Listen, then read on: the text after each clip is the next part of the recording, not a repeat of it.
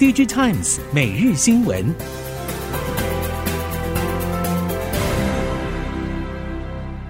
听众朋友您好，欢迎收听 DigiTimes 每日新闻，我是袁长杰，现在为您提供今天科技产业的新闻重点。首先带您看到，近日陆续传出台系晶圆代工业者的价格开始松动。越来越多 IC 设计业者明示，上游成本从第四季开始有下降，针对明年的投片价格也正在积极议价中，取得的价格优惠会第一时间都尽量回馈在客户身上。多数厂商目前就是只能寄望未来的高单价新品能够准时放量，透过改善产品组合的方式来弭平获利的压力，但是价格的底线会跟着上游晶圆代工走。能不能让整体半导体的价格回到过去，取决于和上游供应商的成本谈判内容。下游电子厂近期在第三季法说，对今年第四季与明年的看法异口同声。第四季客户随清库存近尾声，也开始缓步增温。明年消费电子将会回升，但幅度有限。最主要的动能集中在伺服器，尤其是 AI 伺服器，会从今年旺到明年。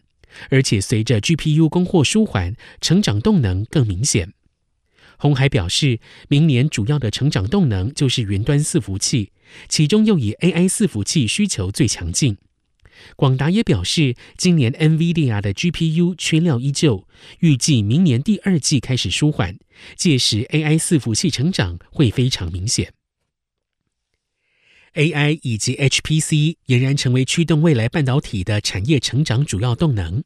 产业人士表示，半导体产业链仍不失中长期成长的信心。这一波库存调整估计只是短暂的景气修正。测试界面大厂影威也抱持同样的看法。董事长王家煌甚至说，未来三到五年将持续受惠于这个趋势。随着 CoWoS 产能持续扩增，预期明年 AI 伺服器 GPU 出货量会大幅成长，加上下一代 AI 伺服器 GPU 预计明年上半年推出，有望带动影威同轴测试做营收。今年半导体产业持续去化库存，IC 通路商贝维科技董事长傅江松表示，随着 PC、NB、手机等产品线市况相继恢复正常，以及公司与客户端进行模组新品开发，预期明年营收会比今年回温。只有影像产品线因为库存去化速度较慢，预估接下来两季度客户的拉货力道恐怕比较保守。展望后市，明年随着市场库存正常去化，以及协助客户导入新开发的产品模组，营运动能将逐渐恢复。历经过去两年手机销售量年年衰退，二零二四到二零二五年的手机市况浮现了反转迹象。光学二哥玉晶光举行法说会，总经理郭英礼释出明年营运乐观的展望。他表示，明年手机市场需求有望成长。看好中系或美系客户拉货力道，并且证实由玉晶光研发三年的潜望式镜头，目前已经出货到中系、日系以及美系手机品牌厂。除了手机业务之外，董事长陈天庆表示，今年第三季 VR 相关产品占整体营收大约两成，未来 VR 产业生态系渴望逐渐完整，带动相关硬体的需求成长。三星电子智慧型手机相机模组供应链正经历长期的不景气，多数业者今年业绩表现不佳。值得注意的是，部分业者在既有主力手机事业难以获利的情况之下，车用事业比重逐渐扩大，收益也有所改善。韩国媒体 Delag 引述南韩金融监督院资料表示。今年截至第三季，MC Next 累计营收年减百分之二十一，为六千七百九十五亿韩元。不过，营业利益年增幅度达百分之三十一。业界分析，MC Next 除了供应三星，成为现代汽车车用镜头模组的主要供应商，也对业绩带来了正面影响。NVIDIA 英特尔中国特供版晶片再遭卡关，让中国伺服器厂只能夹缝求生。新华三更率先开出了经营层减薪的第一枪。一封以新华三集团总裁兼 CEO 余英涛本人署名的内部信于十一月二十三号流出，包括余英涛本人在内的中高层干部宣布带头减薪一到两成，从十二月一号到明年的十二月三十一号为止。未来将会根据经营情况决定是否提前终止或延长。此外，新华三目前股权整合案也遭搁置。这个股权案是紫光集团原规划近八年的全控股方案。近期，中国的 IC 设计圈出现了许多变动。TCL 集团旗下摩芯半导体宣布解散，这也是继 OPPO 解散折库、魅族解散 AR 团队之后，又一次出现大型企业解散旗下的 IC 设计事业。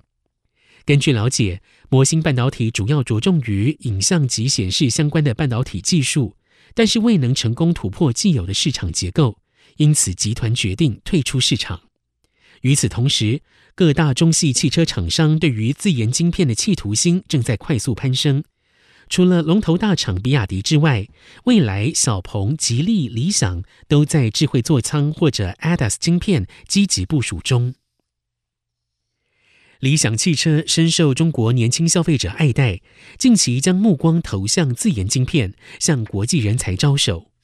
外媒报道，理想正在新加坡组建碳化矽功率半导体开发团队，目前在当地开出了五个招聘职位，团队隶属系统与运算部门，部门负责人为理想技术长谢岩，曾经任职于华为、阿里巴巴软体相关部门。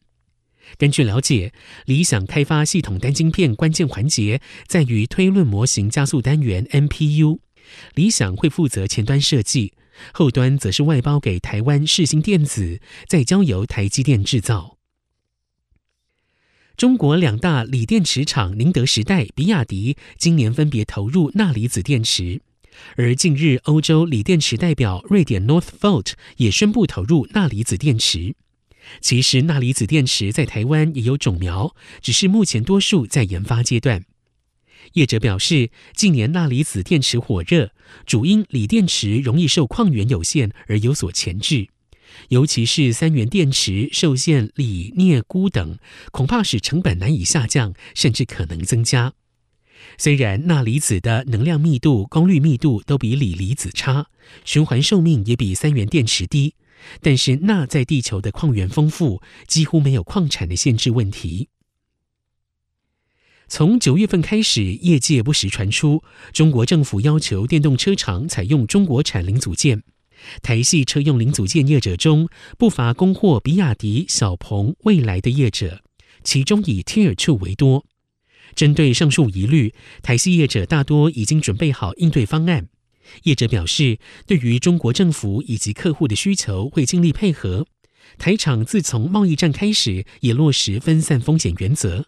所以对于大环境以及政策影响，都已准备好，或者是正在准备 Plan B。整体来说，台系供应链业者对此大致维持审慎应对的态度。电动车与智慧座舱趋势明确。带动了镁铝合金等轻金属渗透率后市看涨。镁铝机壳厂华孚总经理甘景天表示，电动车受限电池模组等架构，加上了车体重量又比燃油车重，为了提高能耗效率，电动车扩大导入镁合金的趋势明确。华孚近年转向车载产品市场有成，第三季营收百分之九十一来自汽车产品。包括百分之五十三是来自纯电动车客户。另外，因应客户订单成长需求，华孚在中国安徽马鞍山厂附近又在新建两座厂，并且规划到越南海阳省设厂。以上，DG Times 每日新闻由 DG Times 电子时报提供，原长节编辑播报。谢谢收听。